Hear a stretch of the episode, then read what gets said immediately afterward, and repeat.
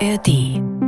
Weihnachten erinnert uns daran, dass Gott mit seiner Menschheit immer wieder neu anfängt und zeigt sich in einem verletzlichen Kind, dass dieser Neuanfang auch für Erwachsene möglich ist. Jedes Jahr wieder. Jedes ja. Jahr wieder und ja. auch all die Tage dazwischen. Bleib Mensch. Ein Podcast von NDR Niedersachsen mit Arne Torben Vogts und Petra Bahr. Sehr herzlich willkommen zu unserer neuen Folge von Bleib Mensch. Schön, dass Sie alle auch wieder dabei sind. Vor allen Dingen Petra, toll, dass du wieder da bist. Herzlich willkommen. Schön, dass du bei uns bist. Ich nehme an, du bist gerade viel unterwegs. Ich bin viel unterwegs, aber ich freue mich sehr jetzt auf diese Pause mit dir. Das ist ja so eine Art Das finde ich wie eine Pause, ja? Und quatschen. okay. Das ist eine sehr schöne Pause. Es ist höchste Zeit für unsere nächste Folge, die nicht nur bleibt Mensch heißt, sondern wir fragen uns das immer wieder, wie wir das schaffen können angesichts der Krisen und Herausforderungen draußen in dieser Welt. Wir heute aber mal keine Krise und Herausforderung, wobei vielleicht doch eine kleine Herausforderung, denn es ist unsere Weihnachtsfolge, unsere erste Weihnachtsfolge, Petra. Ähm, Im Vorgänger-Podcast hatten wir die dreimal. Da wir das das erste Mal äh, machen, muss ich dich zum Eingang erstmal fragen, bist du eigentlich ein Weihnachtsfan? Magst du Weihnachten? Ich liebe Weihnachten und ich liebe diesen Advent. Also ich liebe Advent als Haltung, abwarten, warten, etwas überhaupt noch erwarten. Und ja, das stimmt, in meinem Beruf ist es extrem trubelig, aber ich liebe diese Zeit. Wie schön.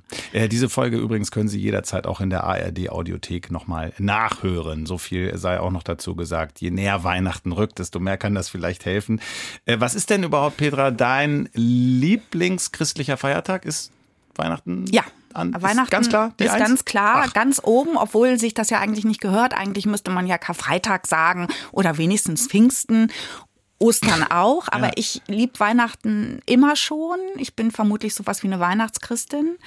Ähm, das hat ja einen schlechten Ruf, weil es ja immer die Leute sind, denen man sagt, wenn sie nur Weihnachten in die Kirche kommen, ist das in irgendeiner Weise zu wenig. Ich finde, Weihnachten ist der wichtigste christliche Feiertag. Man könnte den Podcast damit auch umbenennen und sagen, ähm, werd Mensch, denn das ist ja die Story, die Weihnachtsgeschichte. Gott wird Mensch, Gott zeigt sich verletzlich, klein, als Kind auch noch. Und es gibt so viele Erwachsene, die infantilisieren dieses Fest und denken, ja, das ist für die Kinder ganz schön, aber wenn man ehrlich ist, wir warten darauf, bis dieser Jesus, um den es geht, erwachsen wird und dann kommen diese wichtigen Lehren und dann auch diese tragische Geschichte. Hm. Ich finde diese Anfangsgeschichte so großartig. Ich merke jetzt schon, ich werde dort wieder was lernen, denn äh, ich bin wahrscheinlich eher erwachsen unterwegs. Da, da kommen wir noch hin, finde ich ja jetzt schon gut. Äh, ganz kurz noch vorab, kann man das als Theologin, als Pastorin, als Regionalbischöfin, kannst du das eigentlich trennen, weihnachtlich, beruflich und privat oder ist das ein großes Knäuel? Es ist insofern ein großes Knäuel, als das Einzige, was ich nicht habe, natürlich Besinnlichkeit und Zeit ist. Also Zeit in dem Sinne, dass man einfach mal drei Stunden ähm, kitschige Weihnachtsfilme guckt. Das kommt alles nach Weihnachten für mich in meinem Beruf. Das macht aber nichts, weil ich das große Vorrecht habe, ähm, an jedem Adventssonntag zwei Gottesdienste zu feiern mit großartiger Musik, mit fantastischen Texten, die uns immer wieder daran erinnern, dass Gott mit dieser Welt noch nicht zu Ende ist, sondern dass immer was anfängt. Und deswegen bin ich, glaube ich, in dem besten Beruf, den man haben kann in dieser Zeit, auch wenn man manchmal etwas müde ist. Deshalb leuchten deine Augen, weil du schon so schöne Adventsgottesdienste ja, ich gefeiert hast. Das einfach. Die Musik ist natürlich sowieso ganz großartig. Und wenn man dann noch das Vorrecht hat, bei großen Adventskonzerten Grußwort zu sprechen mhm. ähm, oder bei einem Stadionsingen dabei zu sein. Musik ist ja überhaupt das Medium dieser Zeit für ähm, auch sowas wie eine religiöse Musikalität und ich liebe diese ganze Musik rauf und runter, äh, von Johann Sebastian Bach bis zum Ultra-Kitsch. und, und beides, Advent und Weihnachten. Äh, ganz besonders die Adventszeit, okay, weil die Adventszeit ja. ja der Spannungsbogen ist und mhm. Weihnachten ist dann eher so dieses ähm, die anderen atmen durch, ich noch nicht. Bevor wir einsteigen in deine, äh, ich nenne es jetzt mal salopp, diesjährige Weihnachtsansprache, beziehungsweise dein Thema, was du, äh, was du rausarbeiten möchtest heute. Äh, ein Spruch, über den ich gestolpert bin, und zwar lautet der, das Lichtlein im Stall ist bei diesem Weihnachtsbeleuchtungsspektakel schwierig zu erkennen. Du hast immer so tiefsinnige philosophische ja. Sentenzen, wo immer du die auch. Das ist so der alljährliche Vorwurf, ne, dass wir schon wieder so im Getrubel sind und in den Supermärkten dudelt es hoch und runter, dass wir irgendwie so das das Kern, den Kern irgendwie gar nicht mehr. Das ist wahrscheinlich typisch journalistisch auch. Es ist immer so ein bisschen so ein leicht kritischer Ansatz. Ähm, ich finde es ja schön, dass du die kulturkritische Seite jetzt übernimmst, da muss ich das nicht ja, tun. Also. Aber ja, ich, ich, vielleicht merke ich es auch an mir wieder so ein bisschen, wobei ich in diesem Jahr mich auch wirklich, also mein Herz ist offen, mein Herz ist weit, wirklich wahr. Ich freue mich in diesem Jahr ganz besonders. Ich bin auch gar nicht so, das stresst mich gar nicht, was Weihnachten alles noch auf mich zukommt. Das ich, klingt doch super. Ja, ich freue mich da wirklich drauf in diesem Jahr. Ich, äh, und ich glaube trotzdem, deshalb dieser, dieser kleine Satz, dass das Fest ja weitgehend abgekoppelt ist irgendwie bei vielen Menschen von der ursprünglichen religiösen Bedeutung. Es ist ein großes Familienfest geworden in den meisten Fällen, aber wir wollen heute eben doch mal schauen, was in dem Original steckt, weil es vielleicht auch gerade in diesem Jahr besonders eine Inspiration sein kann für das Leben, um klarzukommen, um Mensch zu bleiben. Da sind wir wieder bei unserem Titel von unserem Podcast. Ähm, also ich finde ja irgendwie, man kann sich äh, gerade verkriechen äh, vor dem Wahnsinn und Biedermeier-mäßig das Fest der Liebe feiern, wie man immer so schön sagt, oder man besinnt sich auf die Kernbotschaft. Und in der Chatgruppe schreiben wir uns immer, ne? Was genau, machen wir, welches Thema? Und ich zitiere mal, du hast gesagt, ich würde gerne in diesem Jahr äh, mich konzentrieren, aus dem Geborensein das Menschsein verstehen, hast du geschrieben. Also nicht vom Ende her das Leben verstehen, sondern vom Neuanfang. Ich liebe diesen Gedanken, hast du geschrieben. Ja, ich liebe den, so. in der Tat. Und wollen wir da mal uns ranwagen? Ja, gern. Also sag mal, was dieses Jahr Weihnachten für dich, was ist dein Thema? Mein Thema ist in der Tat, und das ist eigentlich gar nicht mein Thema, sondern das habe ich von einer berühmten Hannoveranerin gelernt, Hannah Arendt, einer jüdischen Philosophin, über die ich gleich vielleicht noch drei Sätze sage, damit man mhm. versteht, was so cool daran ist. Mhm. Ähm, sie nennt das die Gebürtlichkeit verstehen. Also vom Anfang des Lebens her sein eigenes Leben äh, zu deuten und dann auch sein Verhältnis zur Welt. Der Anfang ist ja deswegen. Ganz kurz, die Gebürtlichkeit. Sie nennt das Natalität, das muss man von Geburt, ja, ne? Ja, ja. Ähm, also Geburt, geboren mhm. sein. Und sie sagt das in einer Zeit, die eigentlich zu unserer auch passt, ähm, ähm, mitten in den 20er, 30er, 40er, 50er Jahre des 20. Jahrhunderts. Sie ist eine Shoah-Überlebende. Ähm, in einer Zeit, in der sie ihren äh, männlichen Kollegen vorwirft, irgendwie so eine Todesversessenheit entwickelt zu Nach haben. mehreren Menschheitskatastrophen, ja? so, erster, zweiter verständlicherweise, genau. Mhm. Und ähm, es gibt ja aber auch bei uns äh, so eine Art von, ähm, ja, das ist auch so ein subtiles Alltagscoaching. Ja, lebe jeden Tag so, als wäre er dein letzter. Ja, das sind so Alltagsweisheiten. Und auch dieser Hintergrund, bedenke, dass du sterben musst, also nutze die Zeit, um die wichtigen Dinge zu tun. Das ist auch gar nicht so falsch.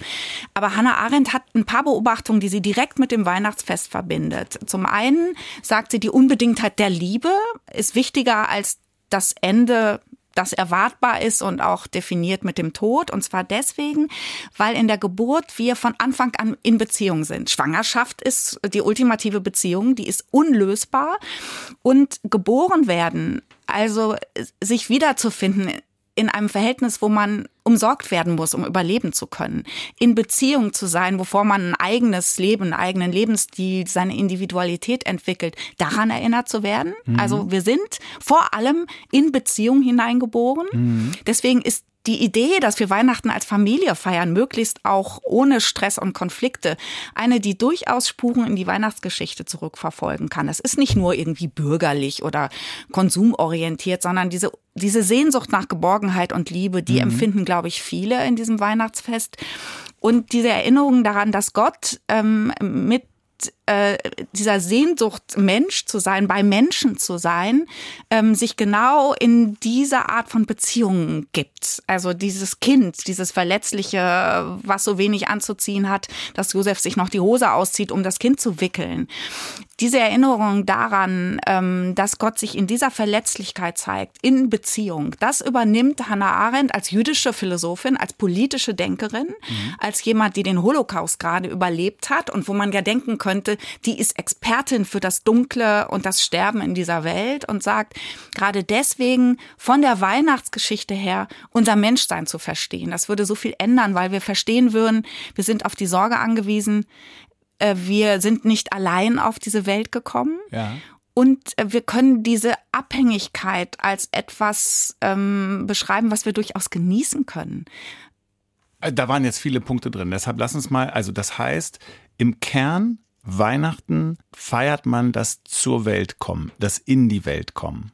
Das in die Welt kommen Gottes als Mensch Ja. Und Hannah Arendt leitet davon aber etwas ab als Jüdin. Genau. Und sag nochmal, sie leitet davon ab, dass wir alle für uns daraus lernen, dass wir sozusagen dieses ganze wunderschöne Leben vor uns haben und uns darauf freuen und nicht vom Ende her denken, von der, wie du sagst, Todesversessenheit. Genau, also vom Ende her denken, ähm, sondern vom Anfang her denken. Und dieser Anfang ist von Anfang an ein in Beziehung sein. Also das Ende ist ja schrecklich einsam, das mhm. wissen wir ja. Und ich bin die Erste, die findet, wir sollten auch über das Sterben nachdenken. Mhm. Aber dieser Gedanke einer Shoah-Überlebenden, ähm, dass das Großartigste in dieser Welt doch die Einsicht ist, ähm, dass etwas ganz neu anfangen kann, dass es diese Möglichkeit gibt und auch im übertragenen Sinne neu geboren zu sein. Mhm. Dieses religiöse Motiv hat für sie auch so eine ethische Konsequenz, zu sagen, ich erinnere mich daran, dass ich geboren wurde, was für ein großartiger Segen. Und damit gehe ich auch eine Verpflichtung ein, mich daran zu erinnern, dass ich immer schon in Beziehung bin ja, ähm, und also quasi mit der mit der Mutter am Anfang. Also am Anfang dieses, ist es die Mutter. Dieses Sorgeverhältnis. Und diese Krippenkonstellation ist ja eine, wo man sieht, da kommen dann immer mehr dazu, die mhm. in Beziehung zu diesem kleinen Menschlein geraten, das auf der Oberfläche gar nichts kann, aber die alle miteinander verbindet. Die Weisen und Maria und Josef und diese Hirten. Und äh, Deswegen kann sie als jüdische Philosophin sagen, ähm, das Großartigste in dieser Welt ist das, was sich mit dieser frohen Botschaft ausdrückt, euch ist heute ein Kind geboren. Mhm. Und alle, die selber mal Eltern geworden sind, wissen ja, das ist das Unfasslichste, was einem im Leben passieren kann. Ja. Man verdrängt es dann irgendwann. Ja, ja, genau, man vergisst es aufgrund des ganzen Stresses, aber du meinst die Wärme, du meinst die Geborgenheit, du meinst die Nähe, ja auch das krasse Wunder, dass da Leben entsteht. Okay. Während um uns herum der Eindruck entstehen könnte, es geht alles den Bach runter, alles stirbt, alles geht kaputt. Okay. Und das ist ja die Erfahrung, die Hannah Arendt gemacht hat, ähm, an eigenem Leib, aber das, das fürchterliche Sterben ganzer Familienmitglieder äh, und ihres äh, jüdischen Volkes mhm. beschreibt sie immer wieder. Sie ist eine sehr genaue Analytikerin. Sie hat den Auschwitz-Prozess in Jerusalem für den New Yorker als Journalistin begleitet. Sie hat viel über das Böse nachgedacht nachgedacht und sagt dann trotzdem, Vielleicht auch deswegen, das ist doch das Kostbarste, was uns zu Menschen macht. Mhm. Also Weihnachten als der Tag und als die Feier oder als das Ereignis, das bei all dem Bösen uns immer wieder zeigen kann, dass ja, wir, dass wir uns eigentlich jedes Mal wieder resetten können und auf das Gute einstellen, oder wie? Und das Na, die Gabe des Lebens mhm. anzuerkennen, ähm, sich darüber freuen, da möglicherweise auch daraus was abzuleiten, denn das gilt ja für die anderen auch. Mhm. Deswegen ist übrigens die Orientierung an Kindern, die ja ganz viele Erwachsene Weihnachten haben, zu sagen, diese Freude der Kinder sei so unfasslich, auch eine Erinnerung genau daran. Aber es ist ein Fest für Erwachsene. Denn für Kinder ist es normal, dass man sich am Leben freut. Wenn Kinder spielen, vergessen sie die Zeit. Für sie ist es selbstverständlich, dass man sich hoffentlich um sie sorgt ähm, und dass sie in Geschenken genau dieses Symbol der Liebe erfahren. Für Erwachsene ist es so unglaublich schwer, mhm. sich selbst in Abhängigkeit zu anderen zu denken und das auch noch positiv zu sehen. Mhm. Für Erwachsene ist es unfassbar schwer, sich beschenken zu lassen übrigens. Ja. Weil Erwachsene sofort taxieren, was will sie mir damit sagen? Aber dann verstehe ich, warum du diesen Punkt so ein bisschen mitgebracht hast, gerade in diesem Jahr ja. oder in diesen Jahren oder in diesen Momenten, in dem man irgendwie denkt, boah, es, ist, es fällt alles überein, es ist äh, her und es ist alles dunkel, es ist düster. Es ist genau. so düster und, da draußen. Und das ist ja die Umgebung, mit der diese äh, Philosophin, die aus dem Sendegebiet des Norddeutschen Rundfunks kommt, als Hannoveranerin, äh, die sie war, dann eigentlich als Vermächtnis hinterlässt. Und sie leitet daraus auch zwei Momente ab. Sie fragt sich ja immer, wie kann dieser Schrecken ohne Ende eigentlich unterbrochen werden? Und sie leitet aus dieser, diesem Gedanken, sich daran zu erinnern, ich bin geboren worden, ich lebe in Beziehungen, ich brauche die anderen, ich brauche Sorgeverhältnisse, ich brauche es geliebt zu sein, eine Verpflichtung und zwei Momente, die, von der sie sagt, das können Menschen. Sie, einander verzeihen und sich etwas versprechen. Mhm. Das sind genau die beiden Haltungen, die, dass es immer so weitergeht, einfach unterbrechen. Mhm. Und eine Shoah-Überlebende, die über das Verzeihen nachdenkt, sollte uns, glaube ich, nötigen zu überlegen, was könnte das Weihnachten eigentlich bedeuten. Ja. Gerade aus der Perspektive, ja. gerade hinter dem Hintergrund des Erlebten, ja. ähm, das zu übertragen auf unser Leben, äh, dann sollte uns das doch auch gelingen, sozusagen. Ne? Ähm, ich muss da gerade an den an unseren NDR-Radiopastor denken, Oliver Vorwald. Ich, ich, ich meine, ich habe das von ihm gelesen oder dass er geschrieben hat, dass Weihnachten, Weihnachten will uns retten. Weihnachten will oder kann uns retten. Passt das auch zu dem? So das bisschen? passt super. Das ist die verkürzte Variante von ähm, Gott zeigt sich in diesem Menschen und will uns auf diese Weise retten. Mhm. Weihn Weihnachten kann natürlich auch retten, rettungslos furchtbar und überfordernd sein. Das will ich überhaupt gar nicht verschweigen. Mhm. Aber wir hatten ja gesagt, wir wollten noch mal so eine Spur verfolgen zurück äh, zu dieser biblischen Weihnachtsgeschichte und dem, was in diesem Falle mal eine Hannoveranerin daraus gemacht hat, in mhm. denkbar düsterster Zeit. Und Philosophin halt auch. Als ne? Philosophin, ne? ja als politische die, Theoretikerin, ja. die sich sehr intensiv mit äh, totalitären Regimen befasst hat, logischerweise, weil sie verstehen wollte, warum sind Menschen eigentlich nicht in der Lage, ihre Freiheit zu schützen vor diesem Übergriff durch totalitäre Mächte. Sie hat ganz viel über die Ideologie des Nationalsozialismus nachgedacht, also wahrlich keine sentimentale Person. Mhm. Und deswegen, glaube ich, ist Weihnachten ist kein sentimentales Fest. Das ist ein herausforderndes Fest, weil sie ja gegenüber diesem Fatalismus, der uns alle als Erwachsene beschleicht, sagt, es muss nicht immer so weitergehen. Mhm.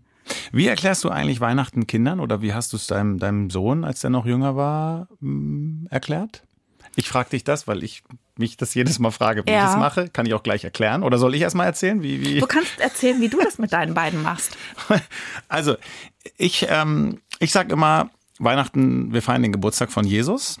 Und äh, das war so ein, so ein besonderer Mensch mit so tollen Ideen, die noch heute wunderbare Verhaltensregeln sind und der uns äh, gezeigt hat, wie wir uns und unsere Nächsten lieben können. Das ist irgendwie ja für mich oder für uns Menschen das Hauptziel, vielleicht das zu erreichen.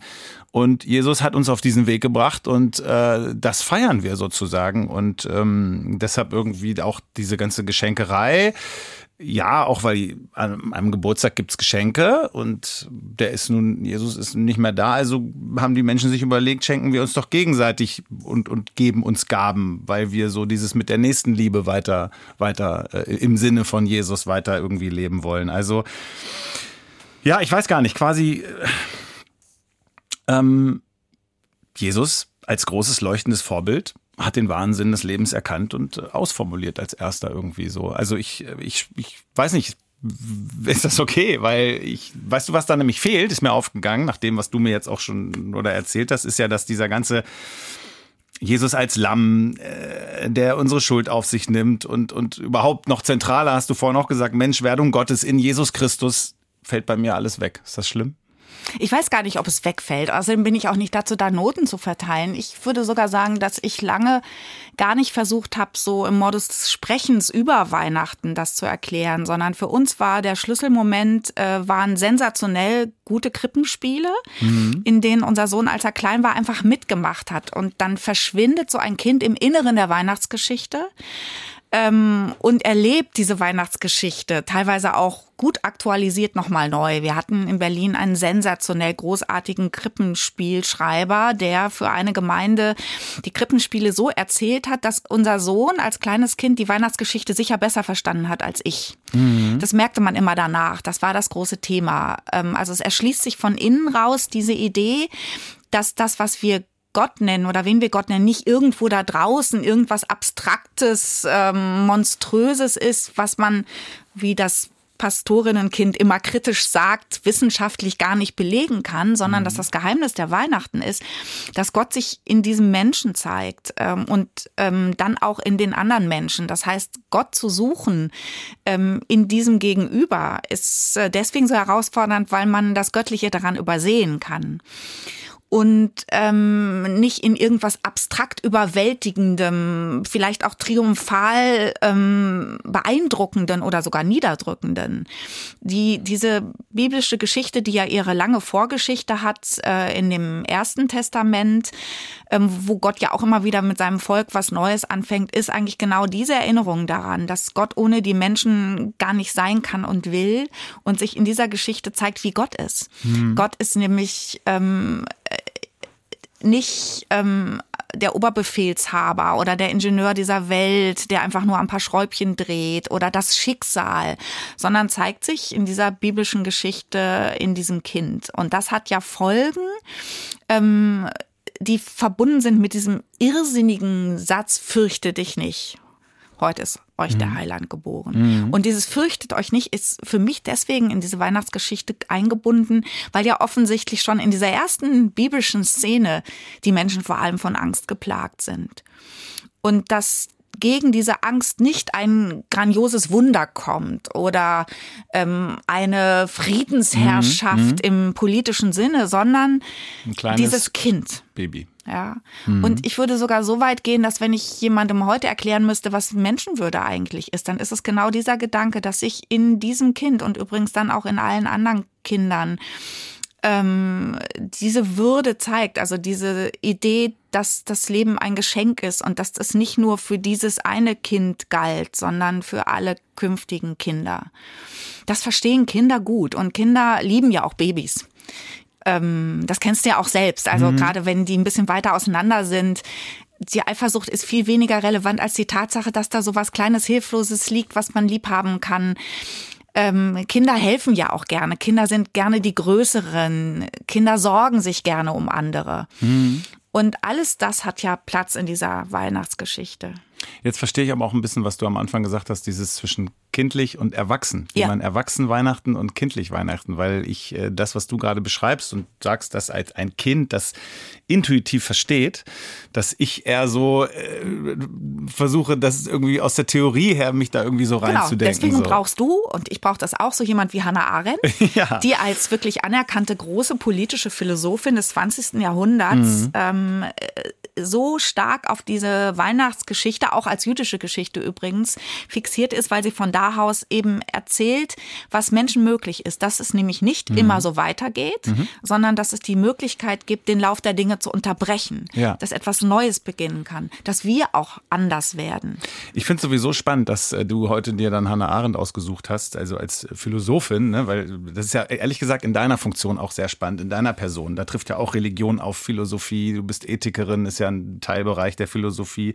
Und deshalb habe ich äh, noch ein paar Fragen mitgebracht an ah, dich. Ich bin gespannt. Als Expertin von beiden Seiten sozusagen. Wirklich aber auch, die ich mir gemacht habe, so zu Weihnachten. Okay. Ja, weil ja. Weihnachten ja wirklich das, das Fest ist. Und ich finde. Immerhin sagst du das so. Äh, viele finden ja mittlerweile, das steht nur noch unter dem Verdacht.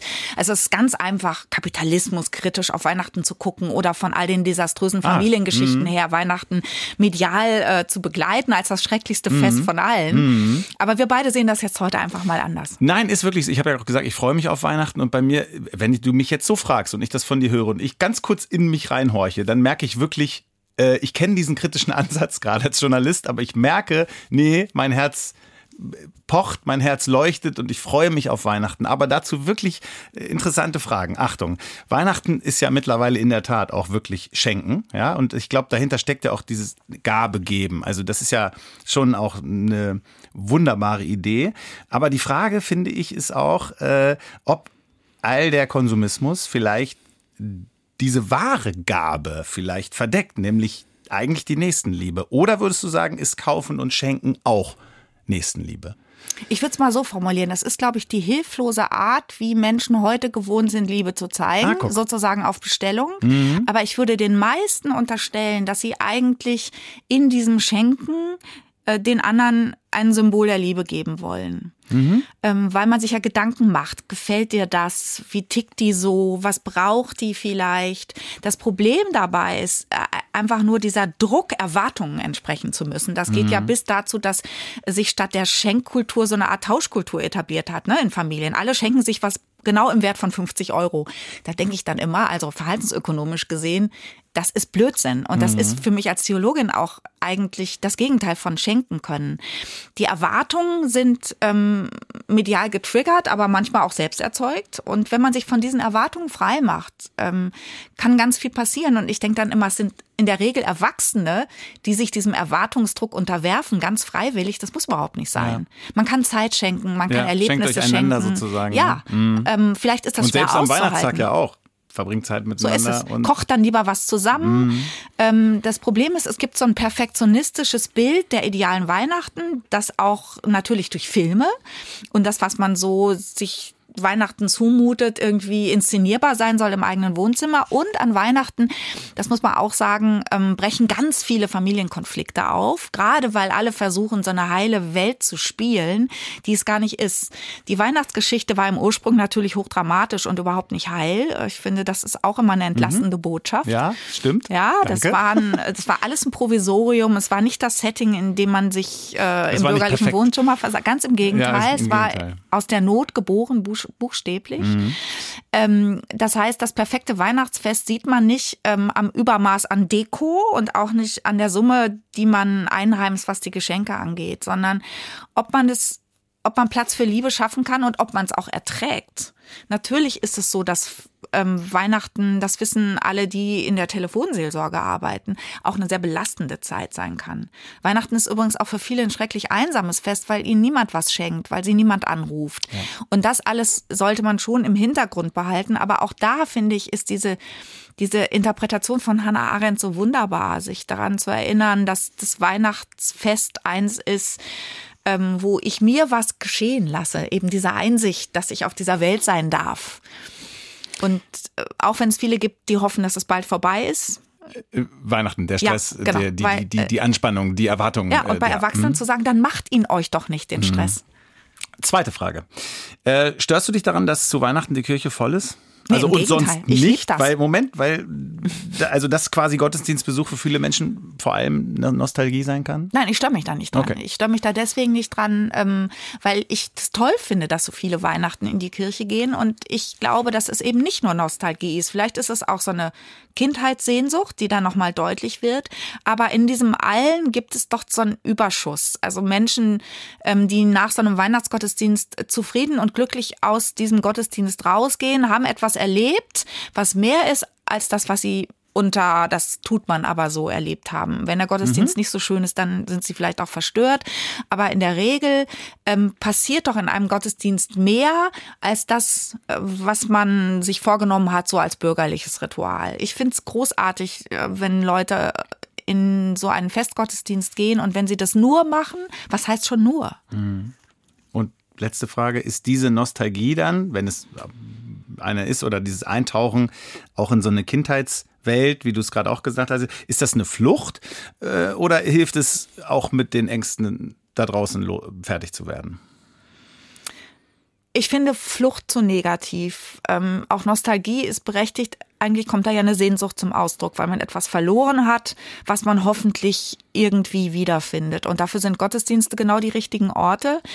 Ähm, jenseits der Inszenierung und der Musik, weil ähm, jedenfalls die Chance besteht, dass man sich von etwas berühren lässt, was mehr ist als dieses nostalgische Gefühl, äh, was anders ist als das, was man sich selber sagen kann, nämlich diese Idee, ähm, dass sich in diesem Kind Gottes Liebe zu einem selber zeigt, auch wenn man 54 und runzelig und überarbeitet ist. Deswegen ähm, würde ich eben sagen, jeder Gottesdienst ist auch eine neue Möglichkeit, auch für einen neuen Anfang mit sich selbst und dem eigenen Leben. Mhm.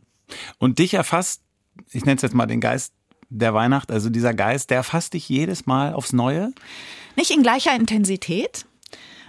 Aber ich merke schon, dass diese Weihnachtsgottesdienste etwas anderes sind als viele andere Gottesdienste. Natürlich entwickelt man Routinen, aber dieser Moment in der Sakristei, wo man weiß, ähm, ich habe jetzt hier auch eine große Verantwortung und dann vor allem die Musik. Es ist vor allem die Musik, die mich das so loslassen lässt, so diesen Stress, diese Anstrengung, sich etwas singen zu lassen. Ich stehe an deiner Krippe hier, eins meiner Lieblingslieder. Ist nicht besonders kitschig, äh, hat auch durchaus was von der Düsternis dieser Welt, aber ähm, das erfasst mich, nicht regelmäßig, aber immer wieder. Und dann gibt es so dieses Grundgefühl der Geborgenheit angesichts der Kälte dieser Welt und des Schreckens. Mhm. Und dann denke ich in der Tat mittlerweile immer auch an Hannah Arendt.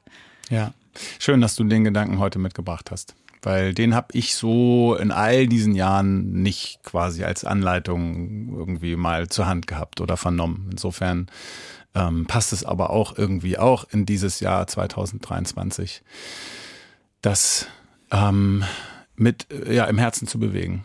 Ja, ähm, willst du es nochmal zusammenfassen? Die Kern jetzt am Ende dieser Folge, die Kernidee Weihnachten erinnert uns daran, ähm, dass Gott mit seiner Menschheit immer wieder neu anfängt und zeigt sich in einem verletzlichen Kind, dass dieser Neuanfang auch für Erwachsene möglich ist.